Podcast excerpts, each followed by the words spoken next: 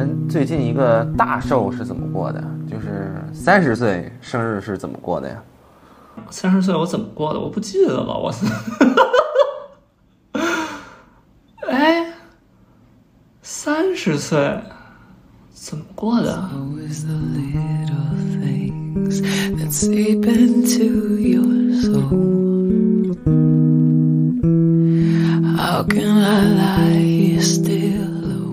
三十岁，我想想，跟跟前女友过的吧。Something inside of me is telling me to go. 正常都不怎么过，就三十岁过了一下。嗯，I've been waiting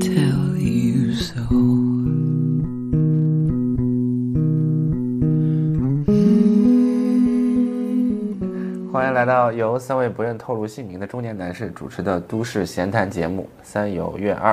大家好，我是给给。大家好，我是波音儿。大家好，我是雷欧。又又是新的一期啊！首先想问问两位老师，大家都到这个岁数了，就是就是我有时候经常会忘记自己到底多少岁，然后我不知道你们有没有那种算法，就是呃，你就是北京有那种虚岁跟周岁的算法吗？北京一般都算阳阳历吧，就是日历的那个日子，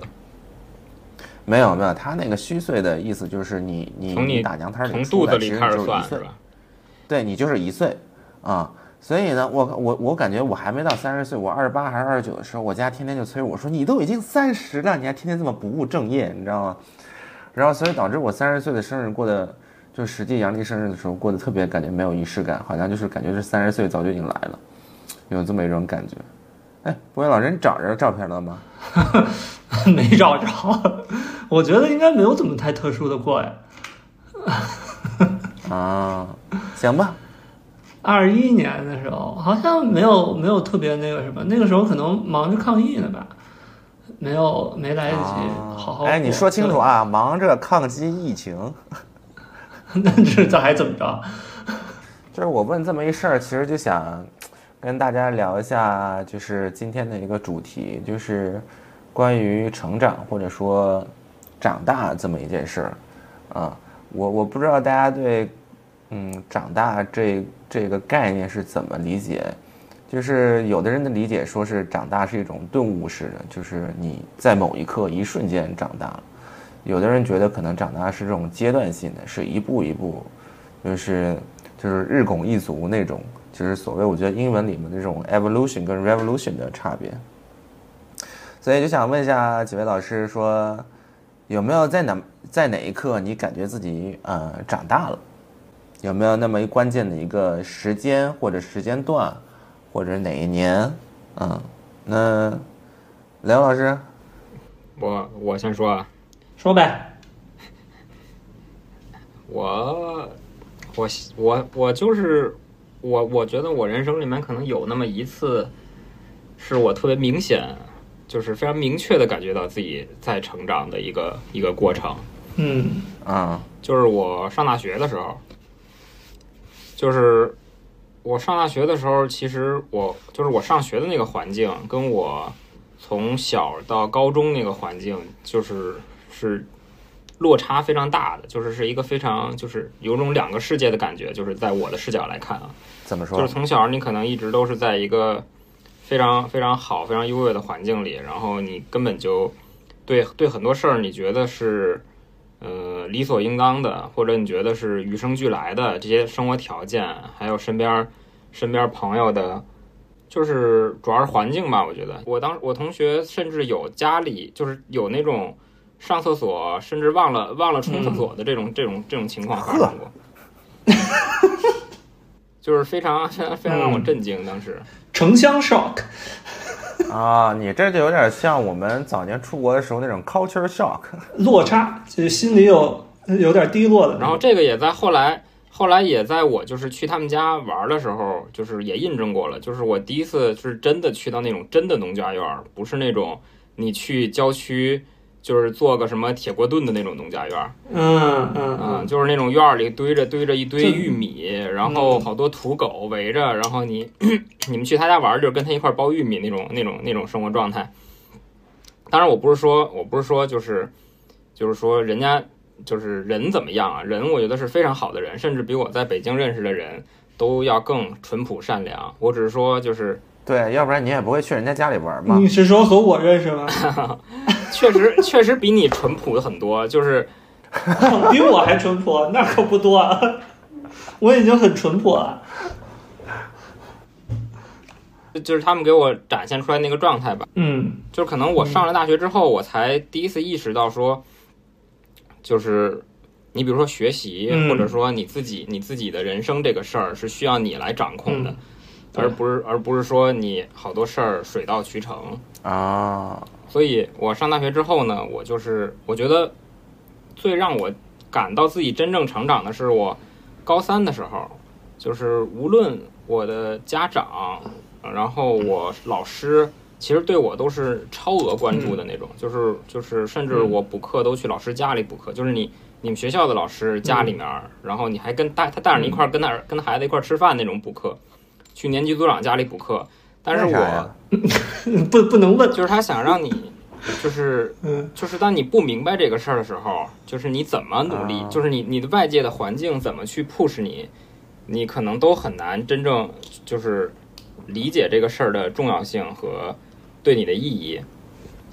嗯、但是我上了大学之后，大概上了一年，我就突然才意识到，就是这个事儿无是别人帮不了你的，好多事儿就是你只能自己去完成。嗯。就是无论你你你父母或者你的老师怎么去 push 你，怎么给你提供多好的环境，多就是就是多高多高级的这种教育教学手法，嗯，这都不如你自己，就是都没有你自己真正明白这个事儿。嗯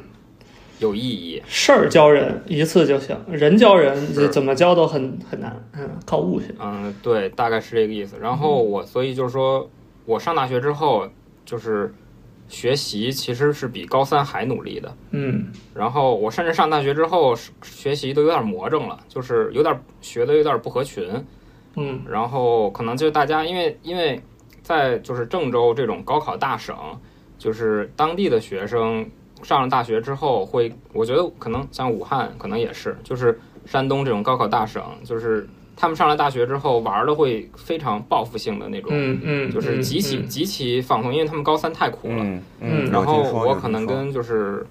就跟当地的学生就会形成巨大鲜明的反差嗯啊，就是就是他们上了大学之后就是疯狂放松，然后我上大学，我突然意识到这个事儿，突然开窍了之后，我就开始疯狂学习，嗯，就我感觉我大学上就读的跟高三一样，对对，我嗯。对，然后嗯，然后当时就是经历了经历这么这么一下子之后吧，然后我就感觉那个瞬间，其实就是可能我人生里面唯一有那么一次，让我觉得自己在蜕变，或者说让我觉得自己真正意识到一个一个一个事儿的时候，就是就是大学这几年，就是这个这个过程。很深刻啊。这个这个对你后来的生活还有呃各方面有造成什么影响吗？就是这个这这方面的成长。我觉得还有有挺大影响的，就是就是因为我是高三之前，包括高考，就是我非常我整个人就是一个非常 玩世不恭的状态，啊就是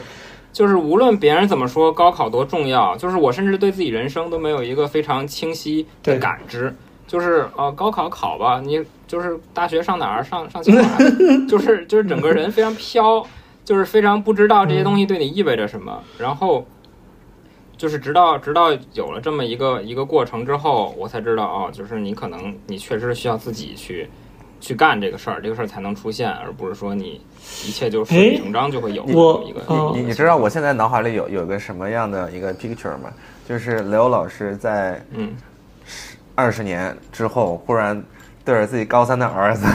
拧他的耳朵，跟他说：“ 你现在不学，你以后会后悔的。你爸当年就是这么过来的。”还是得事儿教人。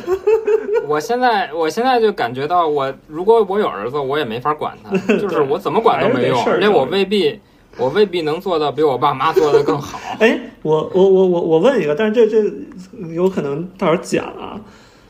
你当时你爸妈有有有考虑过给你就是送到别的地方吗？送出国考虑过呀。当时当时为什么问我要不要本科？问我要不要出国什么的？就是我直到，因为我到到上了大学之后，我都没有就是实感。嗯嗯，就是嗯，就当比如说当我高三考完之后，然后说去这个学校，那问当他们问我去不去，那去呗。就是，但他们也没有跟你不知道。更坚持一点，说说说你别去了，就是那什么。他们非常尊重我，哦，就是就是基本上我我就是他们会问我的想法，然后我把我的想法说出来之后，就是他们并不会说就是觉得那条就是以他们的视角觉得那样更好，嗯，所以就那样去给我安排之类的，还是说问了我的想法，虽然虽然当时对我并没有什么想法，我还是非常幼稚的一个状态，嗯。嗯，然后，但是，但是，我觉得现在看来，就也未必是坏事儿。对，就是对。如果说没有这么一圈儿的话，我可能还是很飘，整个人还是就是，我我能想象到，如果我当时直接出国了的话，我搞不好都走上走上歪路了都。对，然后，反正我觉得这个事儿，这个事儿，在我人生里的一个意义就是它让我感觉到在成长。然后让我对自己收获了一些自信，就是让我觉得说，哦，这个事儿你这样办了是可以的，你是可以依赖自己的能力的，而不是说依赖别人。你行的，嗯，行，那我我我我我说说我的吧。我我这儿其实就两个，有一个是并不是我自己成长，但是是我，我觉得是我人生中第一次感受到。有所谓就是不算成长，就是长大这个概念，你知道吗？因为两位知道我是有呃有自己的亲哥哥的，然后我哥是比我大两岁。嗯。那那时候我记得呃，我哥好像是去念初一，然后我还是小学四年级，因为我们那时候是我好像是最后一届小学五年制，后来就改成六年制。然后我就记得那天。就是我哥，然后放放那个暑假回家，就是呃是不知道放暑假是什么，就是我哥我哥回来，然后呢就我就记得特别清楚，前一天我们俩晚上还一块儿玩那个，我们拿那个什么旧的那种纸板箱搭了一个大城堡之类的，就是我们在那儿玩什么星球大战之类，拿那个假枪在那儿 biu biu biu biu，然后第二天我起一个大早，你知道吗？因为我好久没见我哥了，我哥不是去住校嘛。后来我特别激动，我又拿着那玩意儿枪去找我哥，然后我跟我哥说：“哥，我们一起一块儿继续玩吧。”结果我哥那时候本来就是没睡醒，然后也不知道是不是心情不好，然后他就给我说了一句：“我才不跟你玩呢，幼稚。”然后我当时就觉得我的世界都崩塌了，你知道吗？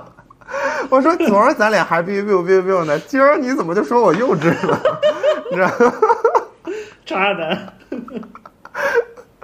你知道吗？这个真的是当时就是我第一次有这种概念，就是说，哦，原来人是会长大，当然大家会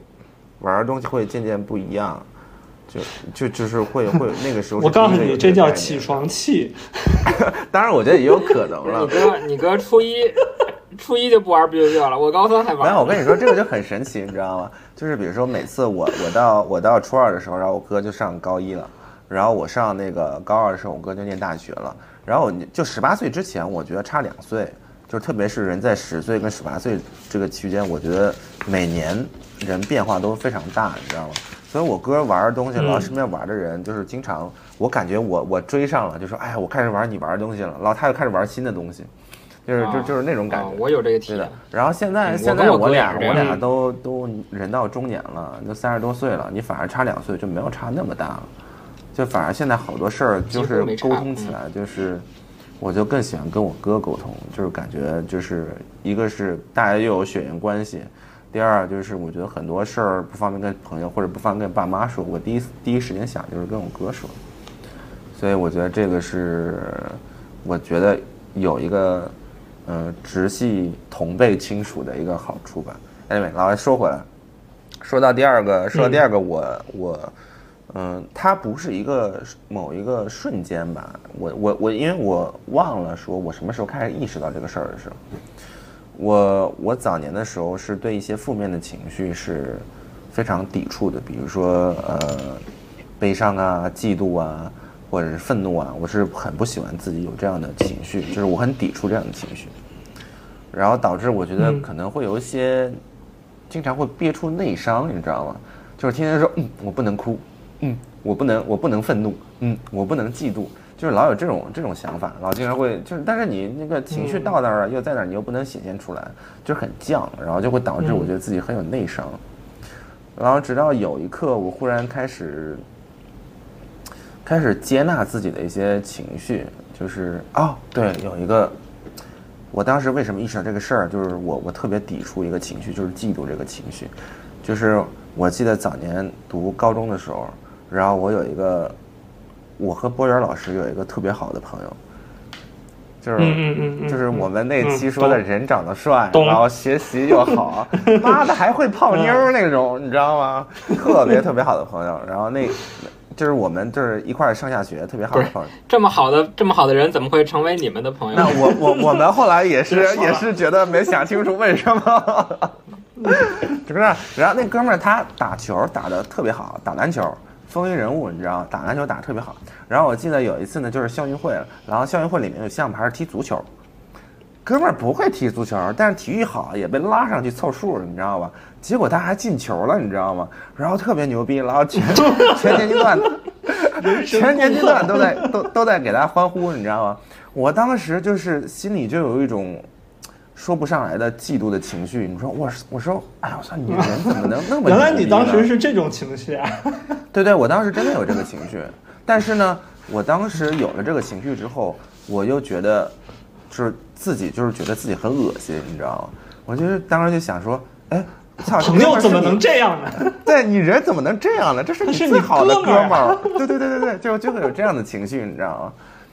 那所以所以就是就是早年就会有这样类似的场景非常多，然后现在开始就说，比如说如果，比如说我现在我现在就非常嫉妒博越老师是吧？找了一个啊，呃好好媳妇儿是吧？生活美满是不是？两人关系又特别好。我一直是我一直就是我记得早年博越老师跟我说，他跟他媳妇儿相处的模式是，每天急着下班儿，想回家跟老婆待一起。我当时都震惊对啊，，我现在也是啊。我当时都震惊了，你知道吗？我觉得，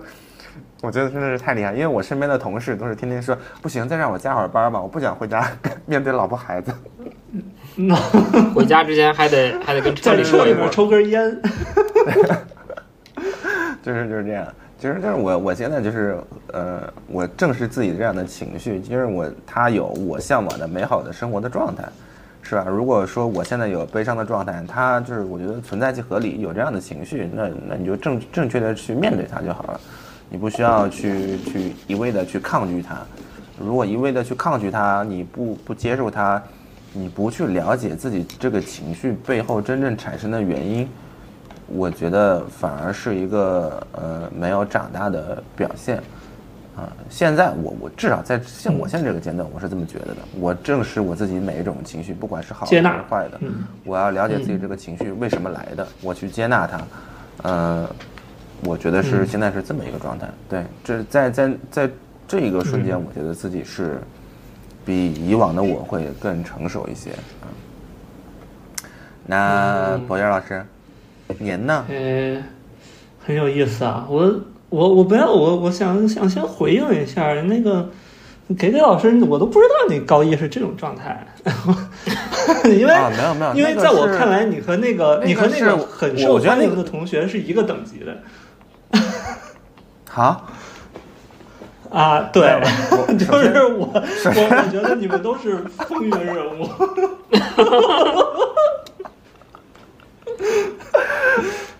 对，所以我觉得你你有这种情绪，我我必须要跟刘老师澄清一下，我们的风云是是完全两个极端的风云。那哥们儿是学习成绩好，体育好，会泡妞。我的风云是天天被班主任逮着耳朵，从从从从楼道左边 逮到楼道右边。那那也是很，那也是很那个什么的，就是很有名的人物。然后，然后那个，呃，我我因为我刚才我想到什么，就是我们开运动会的时候，我都躲在那个楼道里面打游戏呢，玩玩玩小精灵呢。啊，然后那个时候，对，三年运动会我记得那个时候我躲着呢。啊，然后我记得那个时候班主任还找说说那个这个人都跑哪儿去了？说得出来加油啊！你怎么？然后然后好像逮着我 在那儿打游戏呢，就这种。所以那说到我这儿啊，就是其实其实那个我打初中的时候，我们班主任就那个开家长会的时候跟我爸妈说说。说这个波云这个人啊，这个这个学生啊，这个心理年龄和实际年龄是不相符的。说他的心理年龄实在是太小了。然后，然后我当时我根本不懂这句话。然后后来我过了好几年，我反应过来，因为他当时那个老师只是说说心理年龄和实际年龄不相符。然后我当时心想，他是不是说我心理年龄特别成熟？然 后过了几年，我发现他应该说的是我非常的幼稚，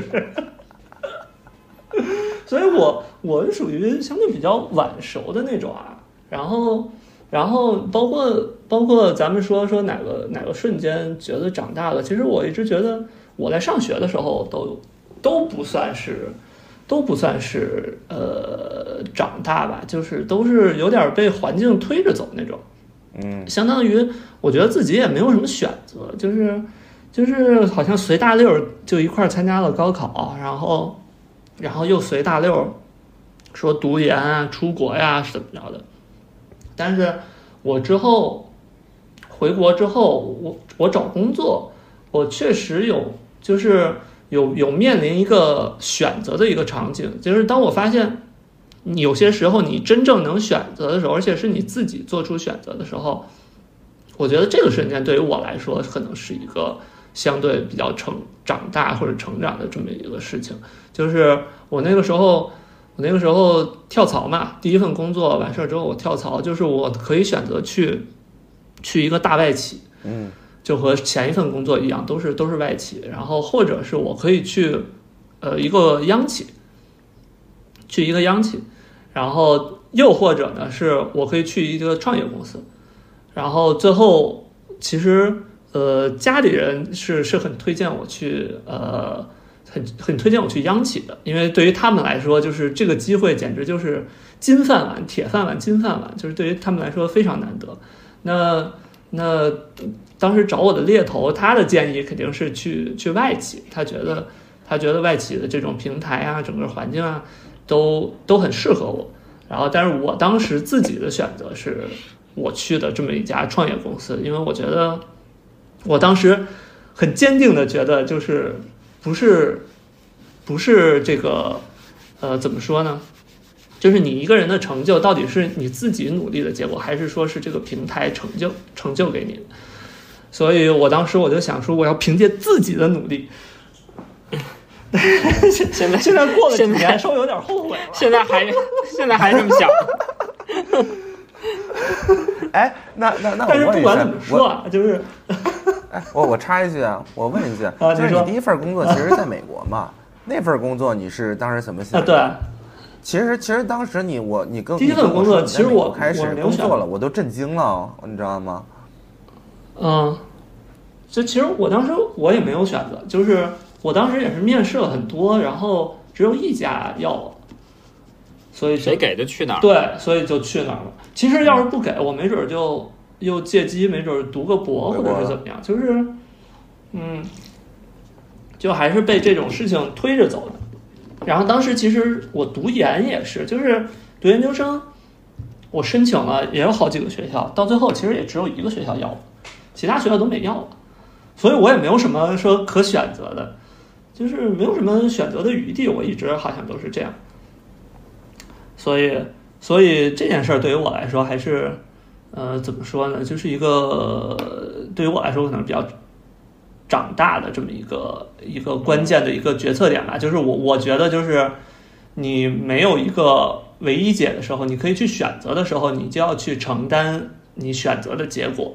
就比如说现在我稍微有点后悔，然后然后对，我我觉得有时候长大也没有办法，就呃，我觉得有时候长大就是说，你做了一个选择，你能知能为之承担它所带来的后果。因为小时候，比如说我们干的什么鸡糟事儿，还有还有人帮你擦屁股。那现在可能自己做什么选择就要自己担着呗，嗯不管是对或者错，是好或者是更好，或者是没有预期中的那么好。那我们能为之接受这个结果，就是一种长大吧。我觉得可能。嗯，对我觉得这个可能是其实其实我觉得我就是我这个经历可能跟波友老师那个还有点接近，嗯。就是就是当你自己在一个环境里，就是靠主观能动性做出的选择嗯嗯。啊，就是比如说你选择去这个，就是你不听别人的意见，选择去了一个一个创业公司，对。然后我当时可能就是没跟大家一起玩儿，然后我选择学习，对。就是就是当你真正根据自己的想法去做决定的时候，这个瞬间你会觉得自己好像长大了。对，但是我会觉得其实整个的过程还是，嗯嗯，还是因为你不是随着大六走，就是你是自己来去趟一条路，所以其实对，其实还是蛮痛苦。就是你在中间你会还是质疑自己的这个选择到底是不是正确。你比如说，，嗯我现在我就对我职业规划，我就其实很质疑，就是因为我可能走的一条职业规划是，我正常我这个学科或者是我的朋友什么的，他不会走的一条路。然后有些时候我也不知道，比如说我下一步应该要去怎么样，就是有的时候会会很迷茫，对。但是有的时候也想，哎，也好像也是正确的。Sometimes I don't really know myself. Devil on my back, pray for me, need help. Angel in the front, trying to guide my steps. Who do you call when you need some help? Who do you call when you by yourself? Who do you call when you feel down low? I just wanna 就是下一趴其实就是连着上一趴了，就是既然说大家，嗯，就是所谓长大之后的你在想跟大家细聊说在人际关系的处理上，就是我觉得上一个问题可能更多的是向内嘛，就是说你在哪一刻感受到自己长大了，那现在是说如果长大之后你在呃处理人际关系上，或者说各种呃当有不同的价值观啊或者认知的碰撞上。呃，你们有什么样的？呃，一个是我觉得，嗯，因为原来我们在学校的时候，我们其实是有很多条条框框的，就是那种呃学生的准则，比如说你一定要剪短发，然后你一定要穿校服上学，就是原来会有这些东西，然后你要完成学分怎么怎么样，但是你原来都都都挺符合这些要求，我感觉你都是，我从来没你你你你知道我我符合到什么程度？我们小学的时候，学生手册上专门有一句话写的是，写的是就是朋同学之间要讲求同学友谊，不要发展什么哥们儿情谊，不要称兄道弟。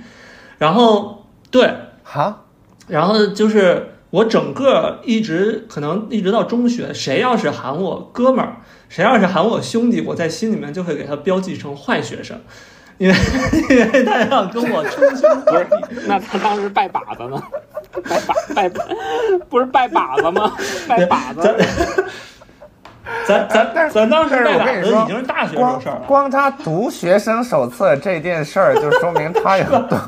就是就是，你反正就学生的时候，我是属于那种特别遵守规则的，但之后我就发现，我跟你说，这个学生手册在我的记忆里边，它就是个封皮儿，我都不知道它里面有内容，你知道吗？哎，但是你你像我我这种人，就是我发现，真正咱们的工作中或者说社会上啊，就是你平时生活中其实是任何东西都没有一个很严格的标准或者是规则，或者是说，呃，因为我我我的工作，我我有一部分工作实际上就是制定规则的，我会专门给自己留一些呃余量。留一些自我解释权，然后，然后我就发现，其实很多很多东西也没有很严格的一个标准，有的时候其实都是靠嘴来去说服别人。然后比如说什么呢？就是呃，比如说我新到一个公司，然后然后比如说我要报销一些东西。呃，但是这里面，呃，假如说公司里面说说，呃，你出差是能拿到两百块钱的餐补，那这个两百块钱的餐补到底是说是你真实的去花的，还是说我找了一个两百块钱的餐票就行？这件事情就是实际上是非常模糊的，是你真实发生的，还是说是嗯你把平时发过来的弄进来也行？那么，那么在这种时候，我会会有意识的来去来去摸索一下他们的边界在哪里，也就是我会稍微超出规则一点，或者说，比如说他是。你怎么个超出规则？对，就是就是，比如说我可能拿一些之前吃饭的餐票去报销一下试一试，然后或者是说，或者是说，比如说他说报两百，完之后我就报两百一，我看他那个两百一到底是怎么一种，比如说是，哎，我就直接给你拒回来了，我一定要两百以内的发票呢，还是说，还是说他接受了，但是他只报给你只报200就是我我会我会想去摸索一下它的规则的边界在哪里，然后之后。来去更好的去适应这种环境，就是这个是我怎么说呢？呃，近些年来发现的一些呃小的 tips，嗯，就是你开始就是 play with the rules，就是就是开始对 play with rules，对 就是开始对，因为因为我发现就是呃，其实即使是老外，他们他们很讲究这种规则或者是 standard 这种，但实际上他们也非常的看重说你怎么 play with rules。他经常会说说，呃，我看有一些就是那种类似综艺节目还是什么，然后然后他就会说，你你可以拿着这个规则去问，比如评审或者是裁判，然后。然后来去问，比如说这种规则的边界在哪里，然后让你更好的能够，呃，怎么说呢？更好能够适应这个游戏，让你在这个游戏里取得一些优势。所以我觉得，我觉得这个是我，呃，可能长大之后吧，然后我我开始更多关注的一些东西了。嗯，我先说这一个，你说啊？但是我我的我我，那我的一个问题是，你觉得你随着你的经验跟阅历越来越多，你会去把这个规则掀翻吗？掀翻？掀翻不掀翻？这我我说了算的吗？对你比如说，嗯，如如果有机会的话，我我说我有可能整个整整个整个都是掀翻，然后重新自己制定规则，不是这么一个事儿。我的意思是，你比如说像我，呃，就是我我就是就是典型的就是就是就是你你说你给我下来来一盘国际象棋，老子说去你妈的，把棋盘都掀了。就是我我是典型的那种类型，就是每次进任何一家公司，什么公司手册我从来不看，然后所所谓你说那个学生手册，我从来就没有看过这种这一玩意儿，就是。嗯说，然后说，呃，嗯，比如说，我记得那会儿我第一份工作的时候是广告公司嘛，然后也这种外企，然后他们就是因为我们卖的是小时数嘛，嗯。所以有一个非嗯每每周就是大家每个月有一个非常重要又很无聊的工作，叫做叫做填嗯。time sheet，、就是说你要填你每天花了做一件事儿嗯。花了几个小时，嗯。因为我们要最后统计这个小时数，然后跟客户去要钱的。嗯。OK，那那其实大家都不爱做这种所谓的无意义的呃流程上的工作，大家都不爱做。嗯所以呢，财务就拿一个事儿就卡我们，让我们去做这个事儿。财务就说，如果你不填这个东西我们就不给你报销。呃呃，所以财务会拿这个去去卡大家，说如果你不嗯填这个小时数，我们就不会给你报销。而且他这个报销还必须再说，你这个比如说你这个报销是打车钱，嗯你必须说哪个小时到哪个小时，嗯就从从公司到客户打的嗯打车。所以呢，然后我我我我去怎么去掀掀那个棋盘呢？我掀棋盘就是说老子不报销了。哦，那他就说你不报销不报销呗死个。不填，就这样。对，反正我我我就是会会会这样吧，我就是不喜欢你。有时候我甚至我这种倔强的性格，甚至会是说，你给我设了这么一个规则，我我我非不跟着你的规则走，就就这样。就当然，我觉得可能这也是一种不成熟的体现吧。不是，那你就你就一直没报销吗？我比较在乎这个最问题。最关键的是钱拿没拿着。对，啊，对啊，就就没报销。那我想方设法也得给报了。对，反正反正呃，我在我在那家广公司三年，我在广公司三年，好像中间只中间只报销过一次，是那时候我的 AE 实在看不下去了，然后他说那次是我们一起出差，然后他就帮我把所有发票都拿回来了，啊然后他说不行，你必须得报。然后他就摁着我的头，然后把我所有发票拿过来了，他就帮让让我登那个系统，然后他帮我就报了。啊就那一次，好像之后就在其他的就没没报过，好像。但是但是我也不知道那时候就是在降什么，你知道吗我觉？得你可以啊，我我我其实还挺羡慕你你这种作风的，就是我是属于那种我是属于那种，呃，怎么说呢？就是先顺着你的规则走，但是我会摸清楚你这个规则的漏洞在哪里，然后然后抓住这个漏洞来去给自己盈利。OK，好，那刘老师，啊，反正我可以从两个方面说吧，就是嗯。你、就是人际关系上，像人际关系上，我觉得其实，嗯，变化挺明显的，但是我不知道为什么会变，我不知道我不知道博友老师从小长到大有没有感知到啊，就是我感觉我我在从一个艺人变成一个爱人，其实啊，我没觉得，你没觉得吗？我就是。但是我自己的生活里面，我我我反正可能也可能是自己的感知不准确吧，嗯有但是我可能有可能对的人不一样。嗯对，有可能是。嗯我记得我小时候是一个特别特别 E 的人，嗯，就是包括咱小时候去做一些什么那种社会调查、调查小、嗯小博士工程什么的。嗯，对，就是你这一说就暴露了。非常极极极其 E 极其 E 的一个人。小时候，嗯嗯啊、我感觉我可能一直到高三之前都是那个状态。然后，但是现在我就觉得自己越变越爱，越变越爱，就是我不知道为啥，就是这这这就可能是一个一个，但是是不是所有人都是在成长过程里面就是变得越来越不爱说话？我不知道。我觉得不可能不是，我我觉得你可能，哎，我先跟大家确认一下，E 是外向，爱是内外向对嗯对，因为因为因为因为我不太搬应十六型人格这个东西，所以我不太不太嗯确认。但是那个，但是我觉得，我们就姑且说，我们抛开十六型人格，姑且说你这个论点是说你从小时候的外向变成了现，在的内向。其实就是从外向变内向，就变得不爱说话了。那我我我觉得你是不是就是懒得跟人说话，不是不爱说话，就是懒得搭理别人了。知己越来越少就是。感觉你小时候说话，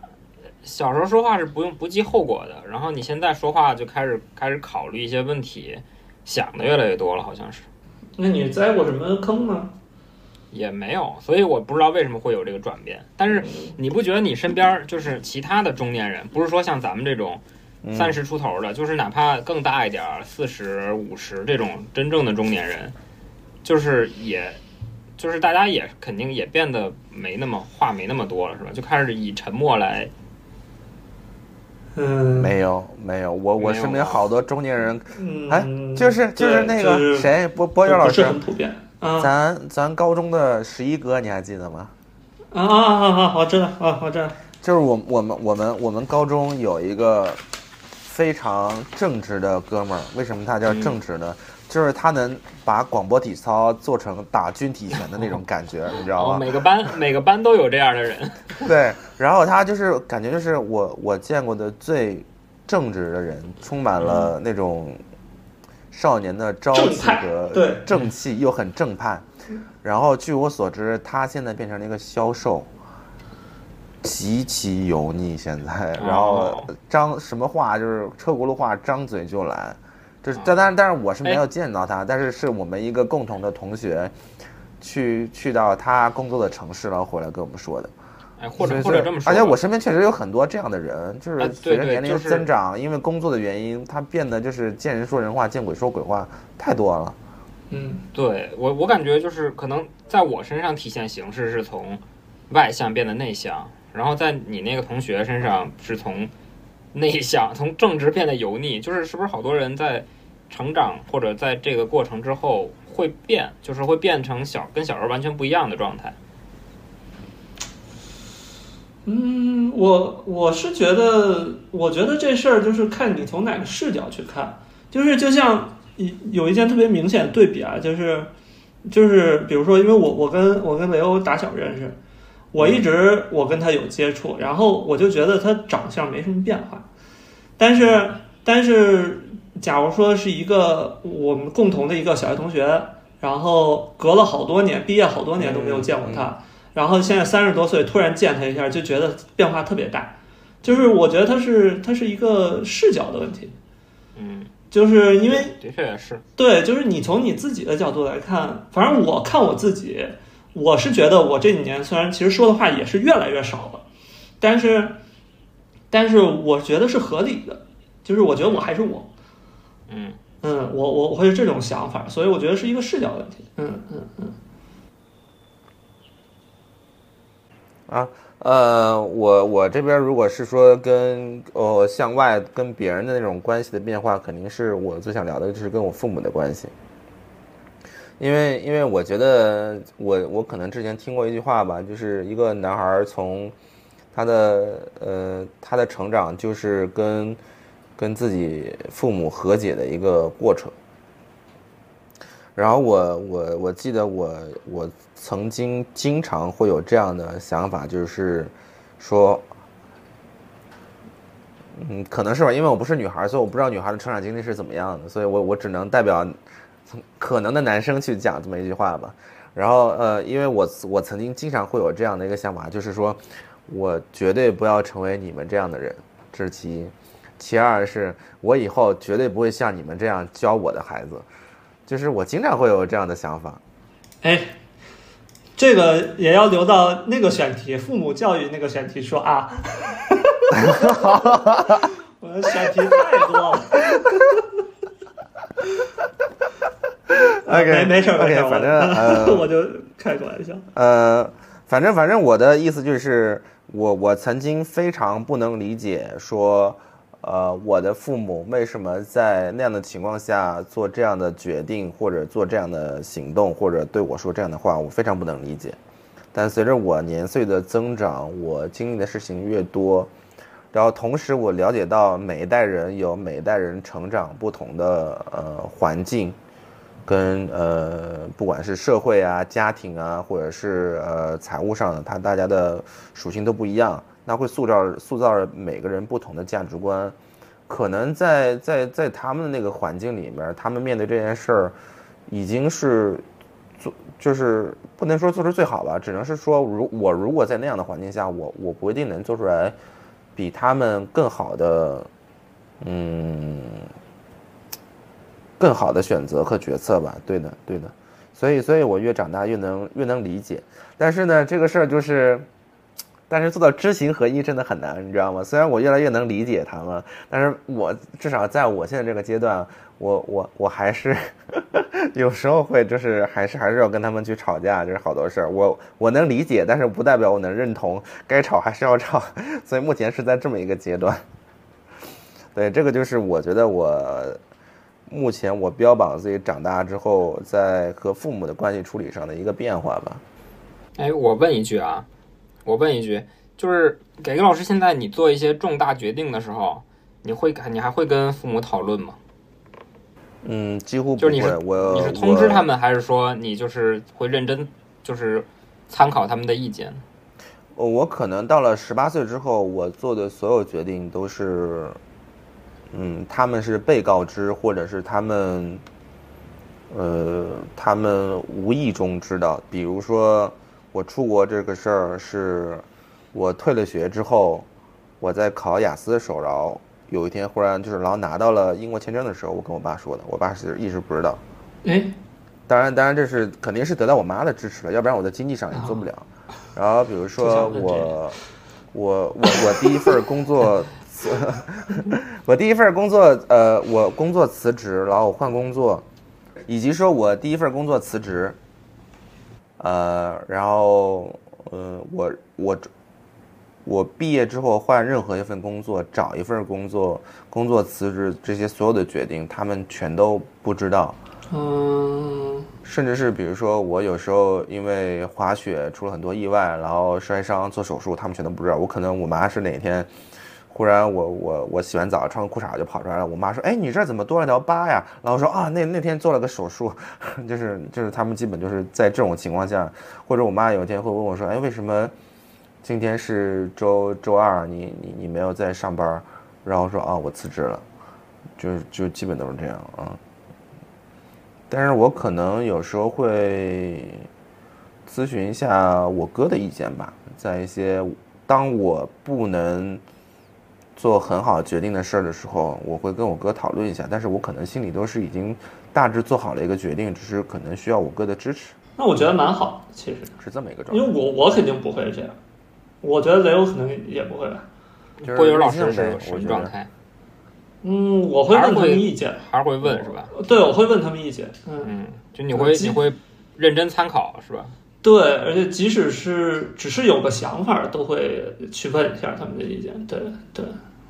你呢，雷欧呢？我我也会问，其实，嗯嗯，嗯，但是但是我可能问了不听吧，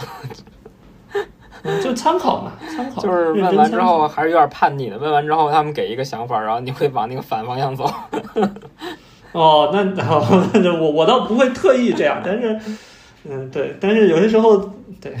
有的时候他们的态度会让我这样，对对对对，会让我当场反驳一下，啊方式上会让你往反 向，就是你，从本能的想往反反方向走。哦，对我我其实也特别，我我觉得我有时候就是就是就是不想跟他们商量，一个很大原因就是我不太不太能接受他们跟我，他们跟你不是讨论，到目前为止也不是讨论，我就不太接受嗯他们那种跟我沟通的方式，你知道吗？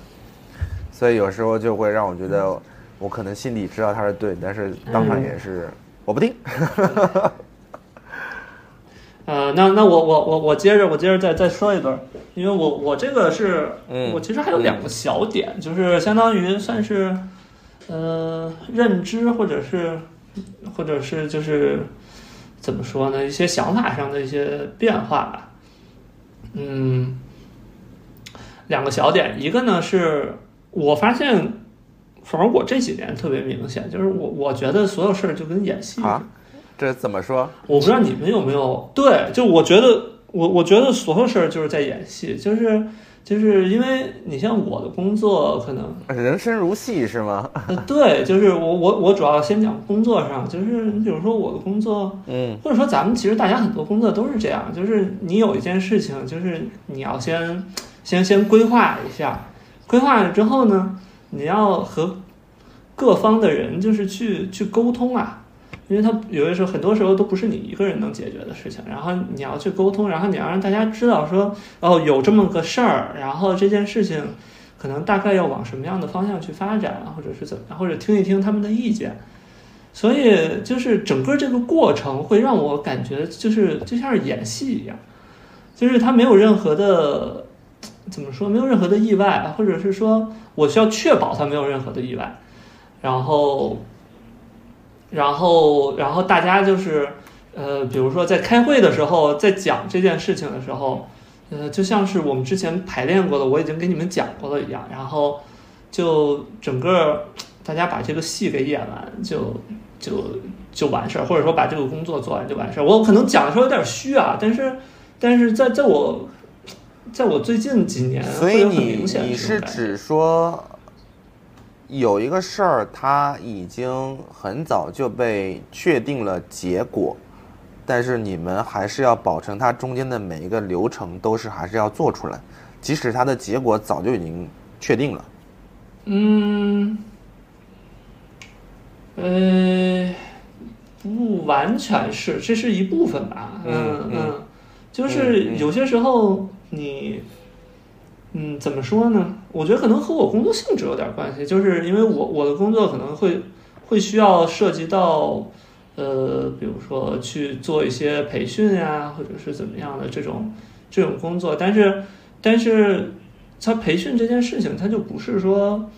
它就不是说，哎，我上来我给大家召集在一起，然后就培训就完了。就是我其实是需要事先跟大家去沟通，说我要培训什么东西，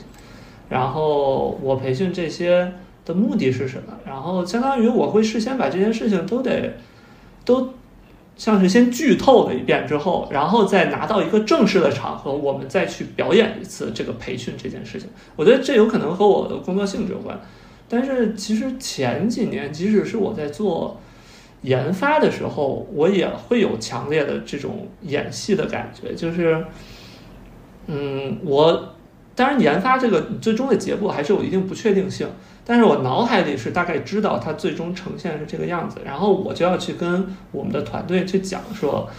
说我们要这样这样这样，然后整个这个过程就让我觉得在演戏一样，很假。你这个有没有有有点有点像我们以前写 paper 啊？就是你你明明脑子里都已经有一个结论了，然后就是找不同的论点，就是把这个 paper 凑个齐，就是可能是有吧。哎，但是说回来说，你这种演戏的观感对你有造成什么困扰吗？嗯，有，就是没有真实感，就觉得就觉得你所有呃所有你做的工作只是别人给你面子，别人愿意配合你演，但是你不知道会不会突然有一天别人不配合你演，这种时候你怎么办？就是我我我心里会有这种危机感，或者说一种恐惧感吧。嗯对，就是我我现在就觉得我好像我做了这么多事情，只是因为大家配合我，不是因为说我讲的东西有多么多么好，或者说我做的工作有多么多么的落地，只是这样。有没有可能真的是这样？呃，这有可能啊，我觉得很有可能，就对，我接着我接着波友老师说啊，就是、嗯就是嗯我其实也有这种感觉，这是不是叫骗子综合症啊？这什么什么综合症？骗子综合症就是，呃，是一种心理疾病，就觉得就是就是自己是一个骗子，然后大家都是，嗯。我觉得你可能觉得你做事儿的这个流程是在演戏，嗯。就是我觉得，嗯我觉得大家就是我感觉我可能有点虚无主义了，就是呃，我跟你一样，就是我我我有时候感觉就是大家在这个世界上做的很多事儿，都是在自己给自己找事儿干啊，对，啊。就是你说你现在你现在做的工作真的有意义吗？啊，那是啊，那你他们不说，他们不说那个生命的意义本身就是去不停寻找意义的过程吗？对，是就比如说你你你做的这个培训，你对嗯这个世界有意义吗？或者说我我设计个什么东西，我对这个世界有意义吗？就都是可有可无。包括咱现在录这个播客也是，就是 不要乱解构，你就是制造了一些电子尘埃，就是你真的对对这个世界有什么影响吗？其实没那有。我我不相信，说我们现在录的就是电子尘埃，好歹我录的东西到时候会刻在我的墓志铭上面。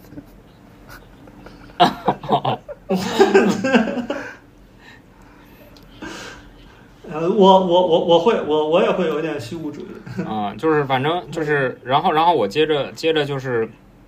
接着说啊，嗯就是嗯我我现在有时候会有一种就是这个叫拔剑四顾心茫然。啊，我觉得这个就是在 在虚无主义之后紧紧紧跟而来的，就是当你开始怀疑自己做的这些事儿有没有意义的时候，你就会失去一个目标和方向，因为你现在不像你。就是高中的时候，你就是要高考，然后你高考完了之后就是要读研，标。读研之后就是要你就是要找工作，直到找工作，我觉得都是有一套，就至少像咱们这样的状态的小孩儿，都是有这么一套标准答案的，就是嗯第一步、第二步、第三步，然后到了找工作之后，工作到现在，我开始开始怀疑这个事儿，就是就是你的工作是有意义的吗？你选择你打工是有意义的吗？就是你为什么不能活的，就是你为什么一定要活成九九六或者活成对，这个就是朝九晚五呢？对嗯你为什么要这样呢？就是就是你不你这个世界到底是一条轨道还是一个旷野呢？就是我其实开就是就是有时候会就夜里啊什么的都会突然想起这些这些东西来。就我天天都在想这件事儿，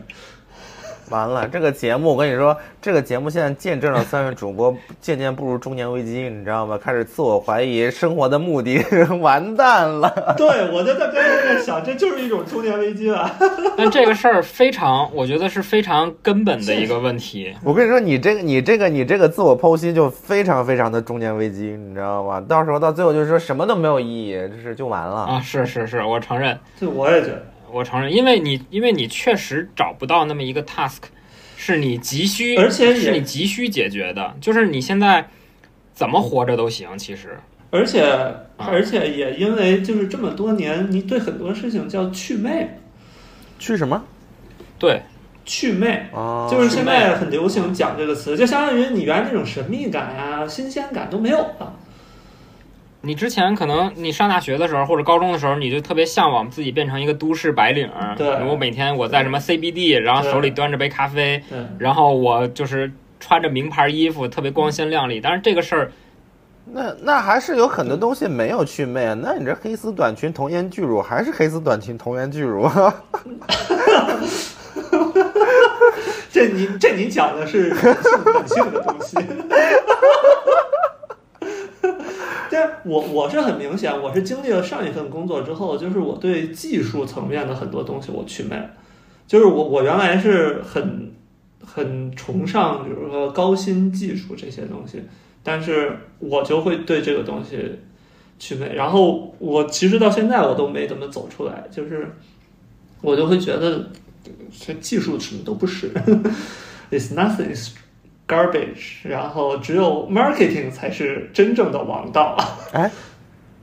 那那真的很神奇。没有，但是我只有，但是我我一直瞧不起 marketing，我觉得 marketing 非常的，但是我跟你说，嗯博宇老师真的很神奇，因为我你知道，我就是早年我就做广告，后来开始做 branding，然后就算现在自己创业，我主要跟我的所有合伙人、所有项目里面，我主要负责可能也是品牌啊或者传播这一块。但是我现在反而渐渐觉得说，marketing is garbage。完，你看这么一交流更虚无了。我就是跟你说。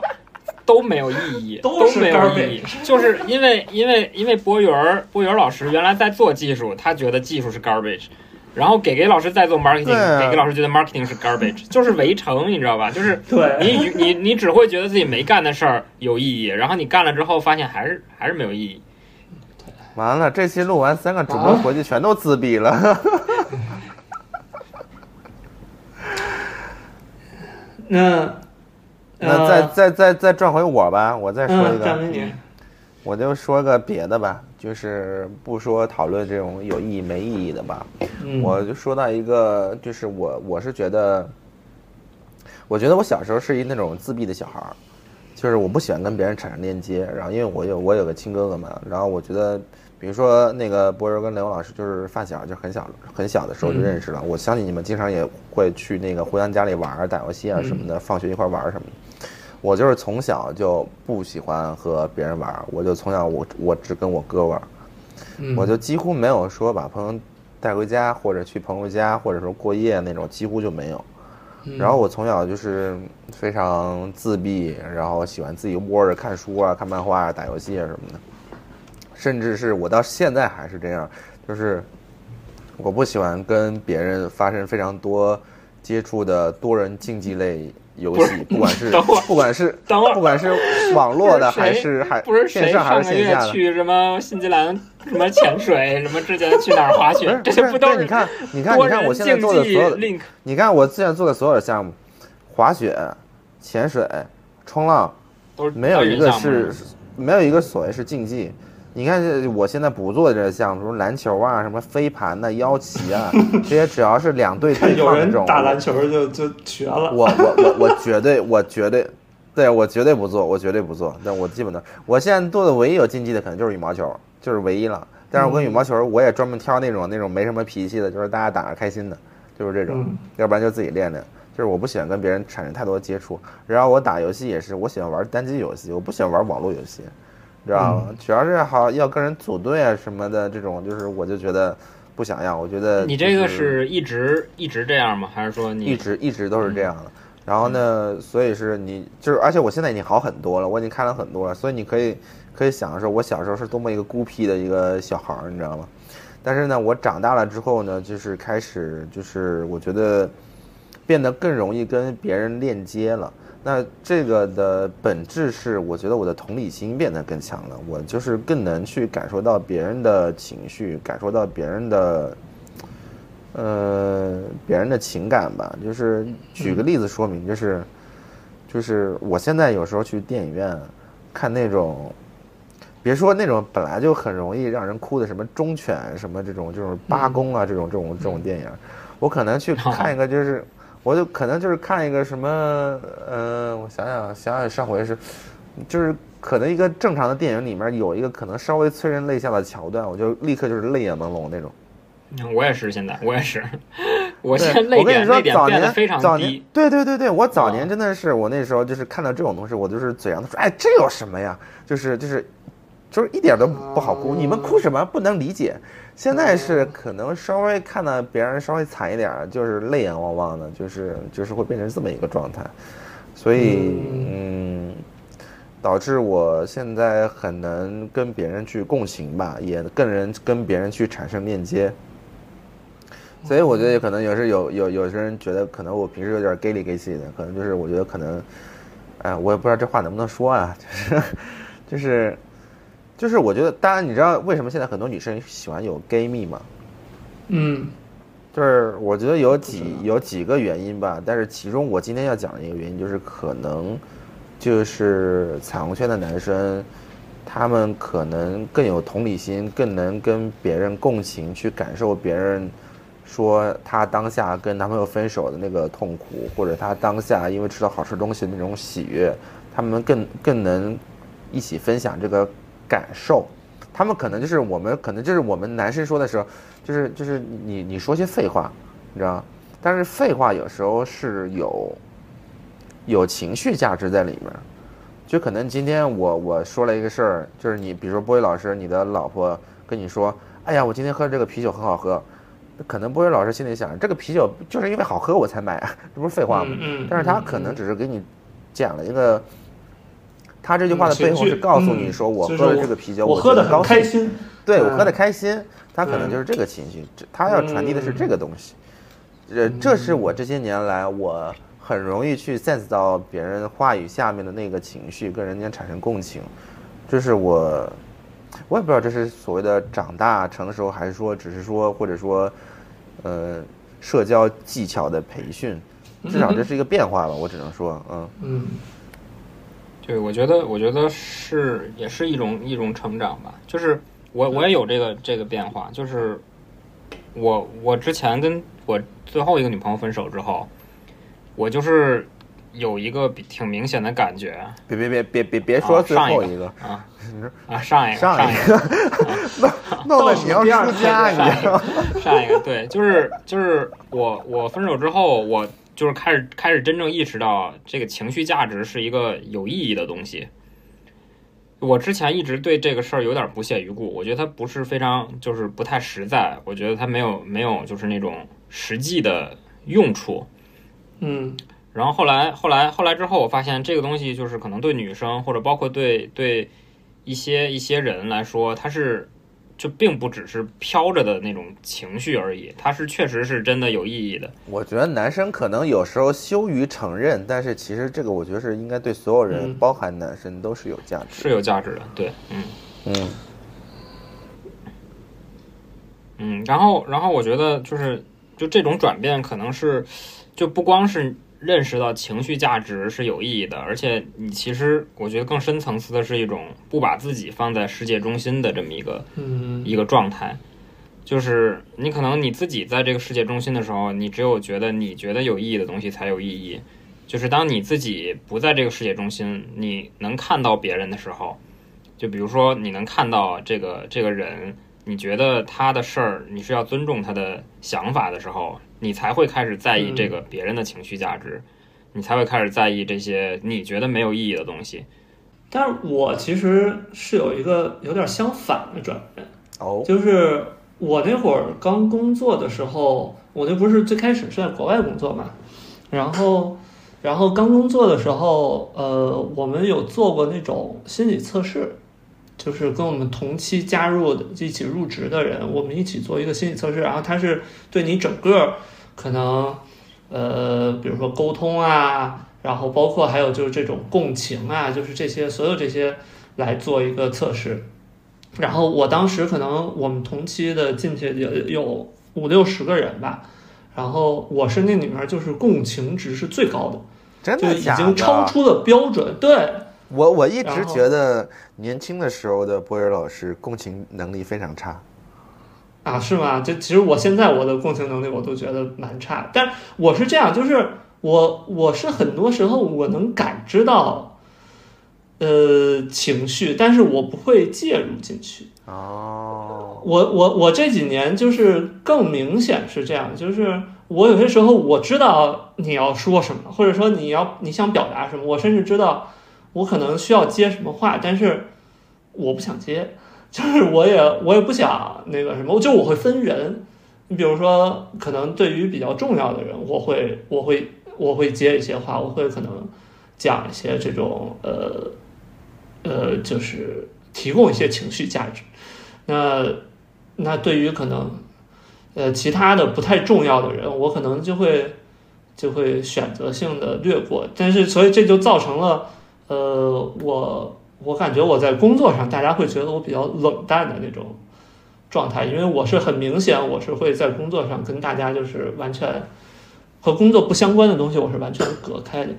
但还有一种可能啊，就是老外的共情数 指数本身就很低，然后咱们相对东方人可能这相对是算比较细腻，的，更细腻。对对，因为跟我们一起入职的就全都是老外，嗯所以所以就是这也是有可能，这也是有可能，嗯。是吗？我我一直有一种反的想法，我总感觉现在那种老外，你你感觉那种傻大姐，或者那种就是比如说特别的、美国盛产傻大我是觉得嗯，但我是觉得他们那种是会演，就是它是一种、哦呃，是一啊种、对对对呃叫什么？我我我我一时到嘴边儿说不上来了。，performance，对，就是一种呃，好像是一种像是政治正确一样，就是道德正确一样，就我我需要演出来这样一种感觉，我是这种感觉。我觉得以所以我觉得外国人是更善于表达自己的情绪，但是是他不能 sense 到别人的情绪。我们亚洲人可能更细腻，嗯更会 sense 到别人的情，就是感受到别人的情绪。所以我就是刚才要说的是，我有时候觉得，所以博宇老师你要说的是，你其实能为什么你测试那个分儿那么高，就是其实你有那个天分或者你有那个能力，你其实非常容易能感受到别人的嗯，情绪或者 I don't care，就是 I don't care 嘛，到最后就是我我高中的时候共情能力很差吗？我那时候不能说很差，只能说完全没有。我那时候明显的感觉是，哦，对，完全没有。那 对我，我那时候感觉可能，当然，我觉得也有可能的是那时候你真正感觉出来了，然后然后你刻意是没有去去去展现你自己在乎这份情绪。那时候，呃，比如说那时候就是就是我我不知道现在现在还大家还有没有这个东西，就是早年的时候这个好像还分文综理综嘛，文科文科那个理科，嗯，然后我嗯跟波瑞老师是高一是一个班儿的，然后高一我们是不分文理的啊，到了高二分文理嘛。然后我们那个班是因为选文科的那个选同学比较多，所以呢，就是我们这个班整个班被拆掉了，剩下的选理科的男生就散落到各个其他班里面去。所以那时候，那那大家就是又作为同学一起共共处了一年，大家要么就是非常伤心，要么就是群情激愤，就说我要联名上书，我们班不能拆，你知道吗？就是然后只有那个波尔老师在边上非常淡定的说：“拆了就拆了呗。”就是就是那种感觉，但是非常有我的作风，就是非常的冷静，结果你知道吗？结果差点被打了。然后然后然后然后然后还差点跟那些情绪非常激动的朋友就是起了冲突，因为那些那些情绪激动的朋友就总觉得说你怎么能不在乎这些事儿呢？你怎么能不在乎我们的同学友谊呢？就是那种感觉，你知道吗？哎，我问一下，我问一下，我我在成长过程里一直对这个事儿抱有疑问，你呃说怎么说？就是波源老师是真的不在乎这个事儿，还是说你只是觉得这样说比较酷？我觉得是后者。我觉得是，呃，三七开吧，就是 我差点我有三成觉得，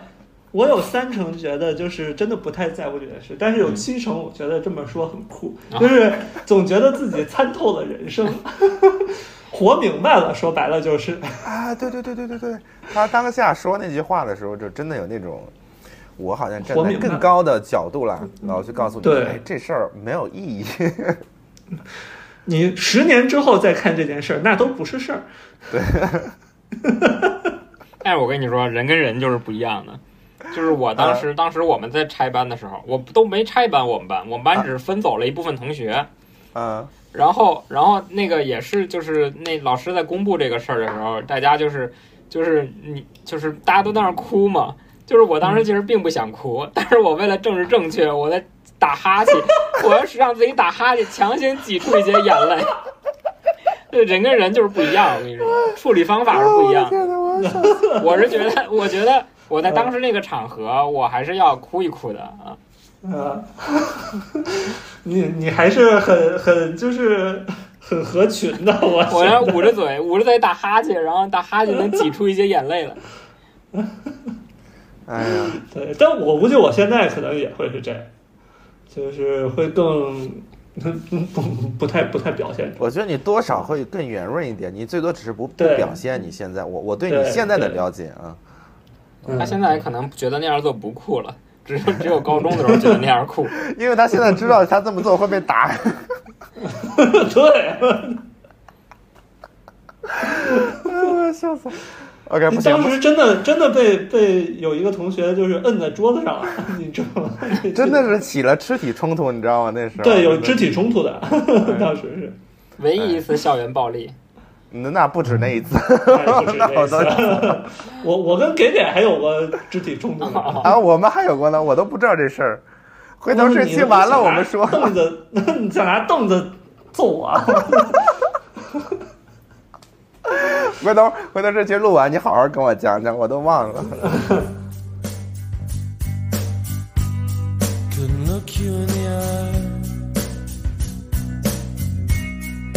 Just like an angel.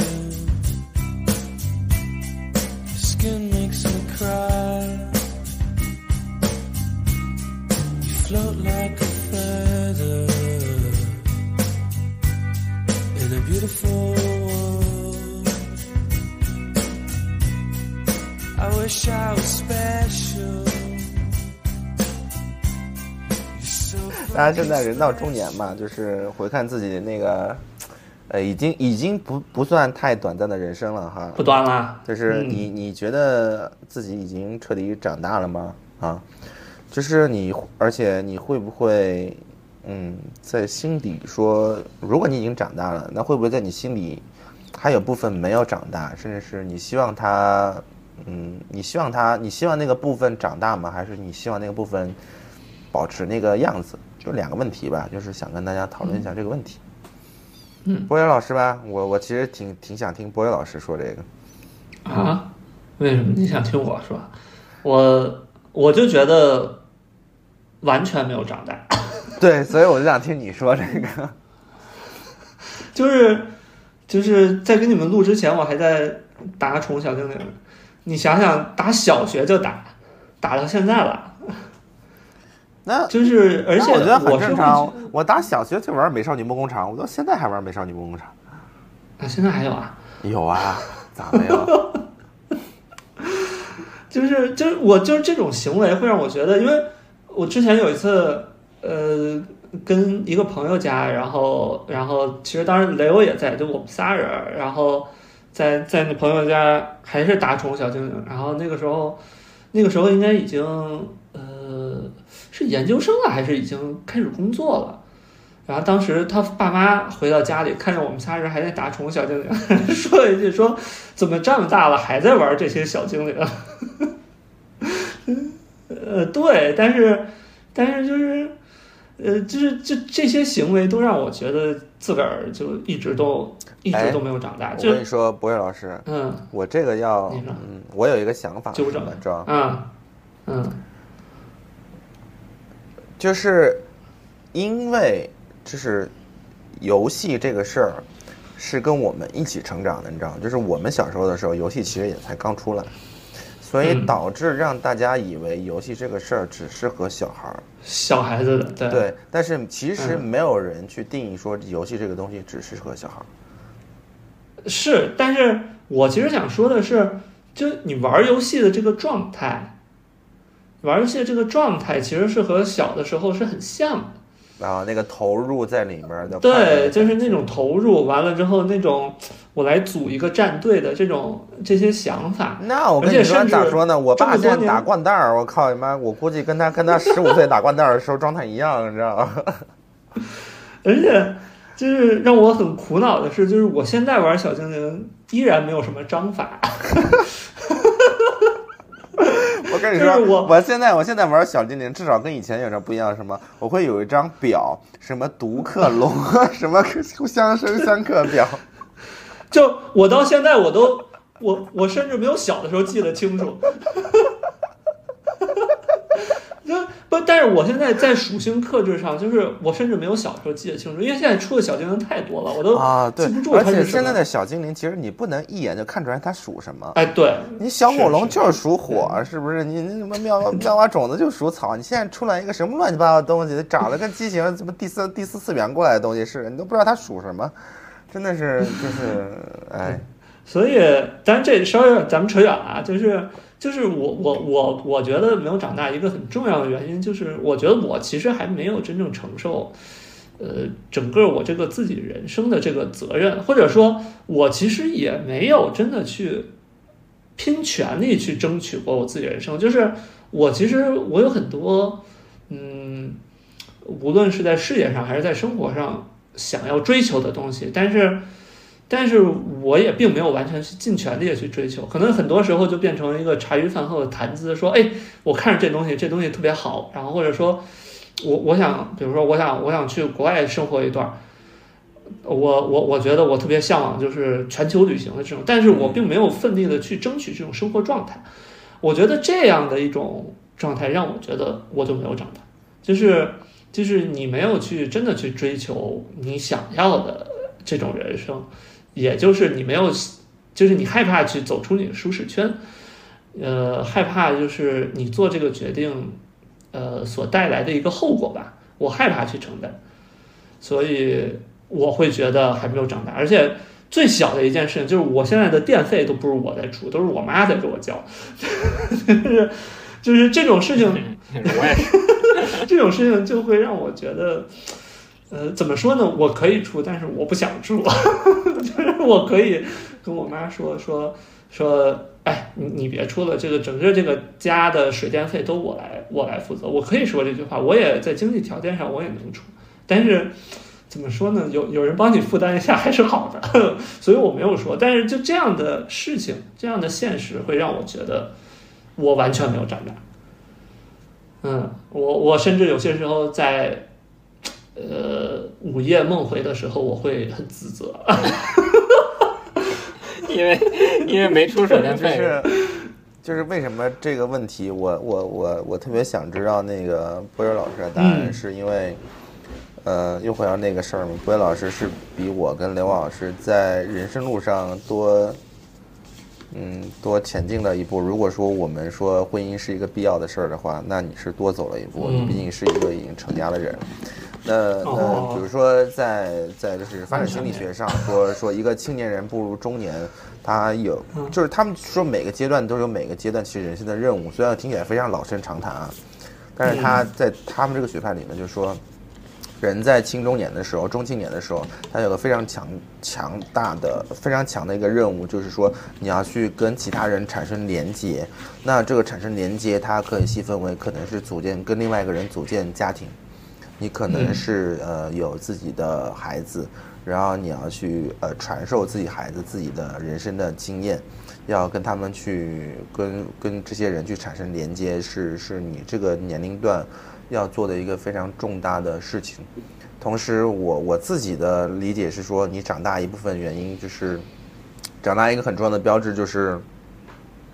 你就是我们刚才说的，你要去承担更多的责任，特别是为自己的选择。那比如说我跟雷欧老师现在都是资深艺人，就是一人吃饱全家不愁，是不是？你现在毕竟是，嗯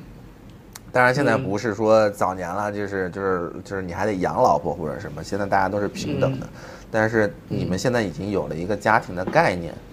你除了自己之外，至少你还要去担负这个家庭的责任。所以我我总觉得可能你，你你在这个这个长大的这个层道路上面上比我们啊。都多迈出了几步，所以我一直是有这样的感觉。我最大的体会就是，这我不觉得，因为我觉得我可能一直这样的人啊，就是我最大的体会就是，比如说我媳妇儿做饭了，那我会去主动的洗碗，就是这是，呃，怎么这说呢是基本的礼仪就是，这跟长大不长大没关系。对，不是，哎，就是我问一句啊，嗯我插，嗯我问，嗯我问一下，顺着这个问啊，嗯就是你你你，比如说你从上学一直到读书、工，就是读研究生啊，什么工作啊，这都是都是一步一步被推着走的。那你迈到结婚这一步的时候，有这种感觉吗？嗯，呃，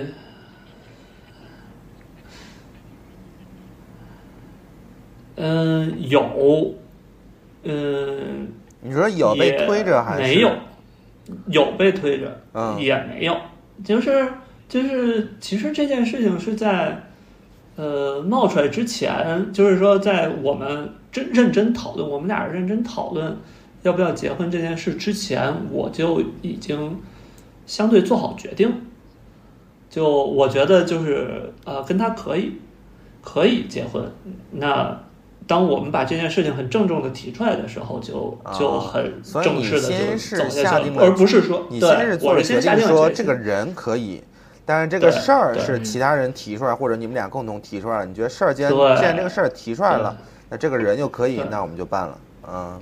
对对对对，所以他不是那种说哦提出来完了之后，我很惊讶，说你居然会提这种东西，然我操，后你竟然想结婚 对对对，？OK OK，所以所以是这样，嗯，行，那那刘老师，嗯、什么什么问题来着？就是真的长大了吗？你觉得你啊啊啊你真的长大了吗？就是或者说嗯你如果你觉得长大，你觉得你还有哪部分没有长大吗？你希望嗯他长大吗？我我觉得我也没长大吧，嗯就是就是我虽然可能就是经历过一些小的挫折，但是其实有时候我跟我我我爸妈聊天，或者跟我朋友就比较亲密的朋友聊天的时候，其实我这个问题，我这个事儿在别人眼里压根儿可能就不是事儿，嗯就是对于对于那些真正经历过，你比如说像我爸或者父以父辈经历过什么插队啊，经历过这些真正的动荡，嗯嗯或者说真正的巨大的人生问题的时候，我的这些苦恼或者我的这些挫折，其实可能根本就不是什么太大的事儿，只是在我这儿被放大了而已。嗯然后，呃，但确实这个东西确实让我让我有了一些成长。但是如果说因为因为什么事儿，就是说到现在有没有长大这个事儿，我觉得我确实还是完全没有长大的。啊。就是我觉得可能还是就可能跟波友老师差不多，就是没有真正去承担什么责任。嗯。回到刘老师刚才说的，有有一个，其实我我我是属于我我只能说我有自己的一套想法吧，就是比如说你比如说你那时候觉得非常困扰的事儿，然后对那些经历过非常多的事儿的人，或者呃呃更有阅历的人来说，觉得不是什么事儿。其实我我我其实不太认同这个观念，因为我有一个观点是说，比如说，嗯，人对痛苦这个事儿，它是有能，就是你能承受多少痛苦，它是有一个，呃，它是有个峰值的。比如说我在十八岁的时候，我能承受六六十分的痛苦，但是那个已经是满相对值来说，它对我来说已经是百分之百的痛苦了，天崩地裂，你知道吗？等我到了三十岁的时候，我可能的峰值已经涨到八十了，我回头看说百分之六十的痛苦，我已经经历过百分之八十的痛苦了，但是在那个阶段，那就是我百分之百的痛苦，那是我最痛苦的事儿。我觉得痛苦不能这么去比较。当我有这个概念的时候，我现在去看，呃，现在身边一些较为年轻朋友们他们经历的一些事情，我就不会说说，哎，这这有什么？我我当年怎么怎么样，或者说，呃，以前怎么怎么样？我觉得这种这就体现出共情感了。对，就是我我能感受说、o k 那那可能当下你现在是最确实是最痛苦的时候，那我们我首先是要去认同他那份痛苦，因为你确实可能对于你来说这已经是最痛苦的事儿了，你可能未来还能接还会遭遇到更痛苦的事，但是那在未来，未来的你可能会更坚强，但是当下的你，你你已经哥们儿姐们儿你已经他妈的也不行了，就安慰吧，是吧？嗯嗯嗯，嗯这也是一个嗯角度。嗯所以我觉得不要不需要就是说，嗯，否认自己在当年或者年年年轻的时候的那一份痛苦或者迷茫。你在当下那时候你就是迷茫，就是痛苦，那个没有什么觉得是是，好像说现在回头看看觉得没什么。我觉得这个在当下那就是你人生中最大的事儿，在当下那就是你人生里面。最想去解决的问题，嗯，每个人都不一样，每个人每个时间段都不一样啊。就是我我我今根据这个事儿，我想说，然后说回、说回我呗，嗯嗯，就是说有没有长大这个事儿，我我我我其实最想想去聊的是说，嗯，就一个是首先我们看他开头说的说你怎么样才算长大。然后第二个，我想，我我我为什么又问了说第二个问题，说你有没有觉得你有哪个部分你可能不想让他长大？那其实我想说的是，我我的问题最后会引申到的一个问题，说你觉得长大这个事儿其实是好事儿吗？嗯嗯嗯，对吧？就是，嗯，它是跟你什么数码宝贝或者说小精灵进化一样，就是进化一定是更好的吗？还是说你其实是跟皮卡丘一样，在有一刻你说我不想进化成雷丘，我我当皮卡丘也挺好的。那数码宝贝进化了还能退回来的，啊？是吗？知道吗？啊，对对对对对对，我对 兽对对对对对，我想起来了，到最后又变回雅姆对对对对兽了，但是你皮卡丘进化成雷丘，可就变不回皮卡丘，它只能生蛋生出一个 皮卡丘你也可以按 B 来终止进化啊。，但那是你自己不要进化。然后呃，对，所以就导致呃，我记得我我我刚我做我第一份工作的时候，因为是一个创意类工作嘛，所以有很多呃呃，比如说呃美术啊、copy 啊，就是跟创意沾边儿的人，那他们就是有时候非常的。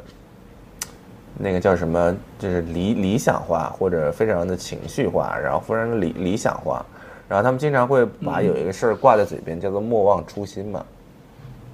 嗯，所以又企业家都爱说这个。不是，他们不是所谓企业家的莫忘初心，他们可能是要做一个创意的莫忘初心。他们像就是我们最开始为什么要做这个创意，不要偏离了这个创意，就是我们是要做最好的能打动人的故事啊，就之类的话术会说。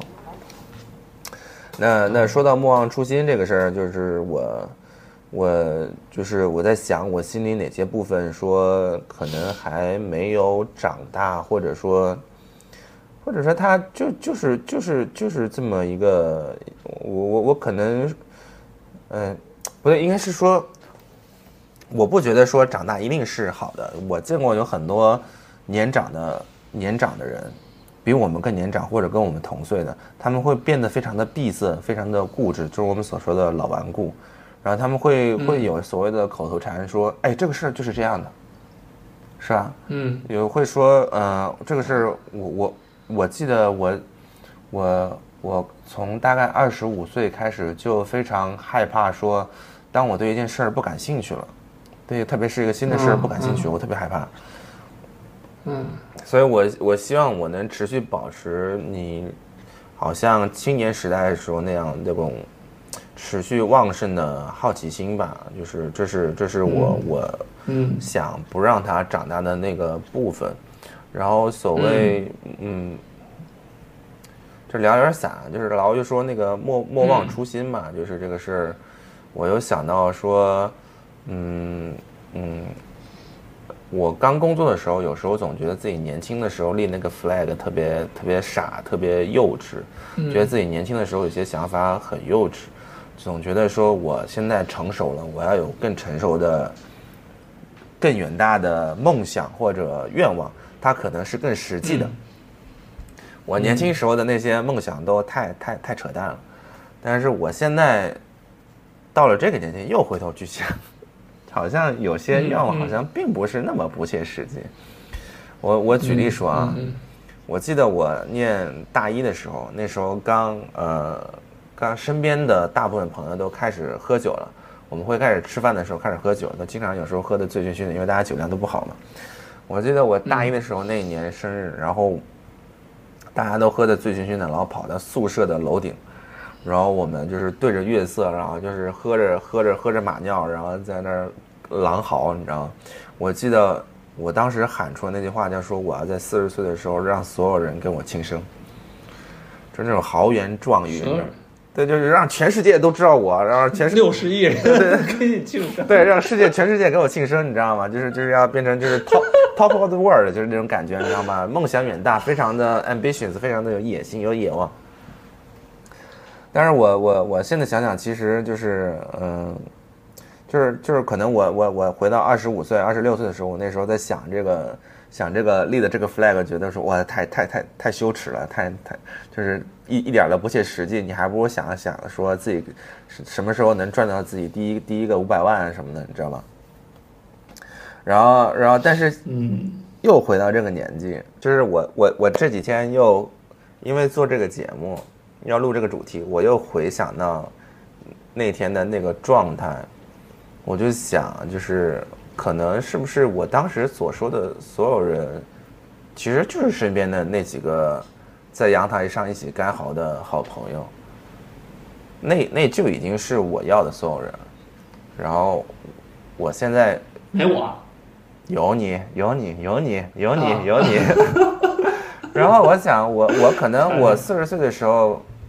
我要的东西还是这个东西，就是我要我的所有人，我所有的好朋友跟我在一起，那就够了。所以现在回头看，这是所谓的莫忘初心嘛。回头想想自己最开始想要的什么是什么东西，我希望我现在我知道我现在依然想要这个，我希望我再往后不论如何长大，还是想要这个东西。所以这个就是我可能我不想长大的那个部分啊。我我我其实讲了这么多，我就想说，我觉得我觉得就是我只是假装，我现在的我只是假装自己是一个三十多岁的大人而已，就是不是，等会儿，你现在说这个话是你觉得他非常酷，还是你真这么想？我真这么想，就是 就是我我我我觉得我一直在表演一个三十多岁的中年人，就是我觉得我我觉得所谓的长大，就像是自己的演技增强了一样，嗯就是越越来越来越善于表演一个中年人，或者说越来越善于表演这个年纪，就是对这个年纪的越发该做的事情。嗯。对对对，就是，呃，我会，我会越来越觉得，嗯，像是有两张皮似的，就是我对外的是一个是一个皮，然后我的内在是是另一个是另一种感受，对，所以，呃，所以这是可能我对呃长大的一个呃一个体会吧，嗯。嗯，我觉得可能对我来说，你比如说年轻的时候，上学的时候，就是你是要把把一件一件的事情做好，就是你要把该干的事儿都都做到，然后该考的分儿要考出来，然后可能到现在来说，就是当然你也是要把事儿做好，你也是要把工作做好，但是可能对我来说更更想要在这个阶段完成的就是就是心态的建设，就是我经常看到我身边有人会突然就是，比如有的人突然就辞职环游世界去了，或者有的人突然就嗯、干了一个跟他学的完全不一样的工作，突然改行了，或者有人还有还有出家的，真的有，有突然就出家的，就是我当时也会笑，我之前我甚至刚一看到的时候我也会笑，我也会觉得我操这人怎么怎么怎么这样了，嗯。然后但是有时候你午夜梦回的时候、啊，你会想你也会想你，也想出家了？不是想出家，你会想不一样，你会想你有没有这个胆量嗯。去干去干这件事儿。嗯。就是你你比如说你现在每天这样上班，然后这样过正常一种就是正常的生活，是你真正想要的生活吗？就是你你如果就是你可能现在不知道你想要什么生活，所以你才是才在过现在这样的生活。但是如果你真你知道想要的生活之后，你有那个胆量去过那个生活吗？就可能对我来说，至少现在还是没有的。就是我不不管不说我想不想出家，但是我现在是不敢出家的。嗯嗯嗯，对，嗯，然后还有就是说，包括就是在现在这个阶段，我觉得我也挺矛盾的，就是处他处在一个半长大不长大的一个一个阶段，就是可能我也有时候也感觉自己在扮演一个嗯一个情绪稳定的成年人，就是你需你要需要告诉自己，我今天我得我得成熟点儿，我得稳定点儿，我得波澜看起来表面上波澜不惊一点儿。嗯但是我其实我有时候会觉得我自己，就是对于我这个人来说，就是我我最自信的，或者是我最喜欢自己的地方，就是其实是我有一颗我有一颗童心，我觉得嗯就是就这个东西是我无论如何都不想丢弃的东西，就是哪怕我可能在处事或者或者就是在社会上没有那么圆滑，就是也没有那么就是看起来那么稳定那么完美，但是我也依然想保留这个童心在我身上，这个就是我也不想长大的一方面。嗯可能成长或者长大这个事儿是一个持续性的过程吧。我们毕竟不可能像宠物小精灵或者数码宝贝一样，在某一个阶段忽然进化，从幼年体后是成长期，成长期之后是成熟体，最终有一天会成为所谓的究极体。嗯，我觉得，就算你哪天成为了究极体，也不要去嘲笑那些还在成长期的人，也可以回头看看自己幼年体时候的那个初心，有时候它可能并不是那么可笑，你可能依然可以去完成它。我想，也许成长是一辈子的事儿，我们永远都没有长大。希望在你长大的路上永远保持初心，希望那个你能依赖的人一直都在，希望你也逐渐成为能被别人安心依赖的所谓大人吧。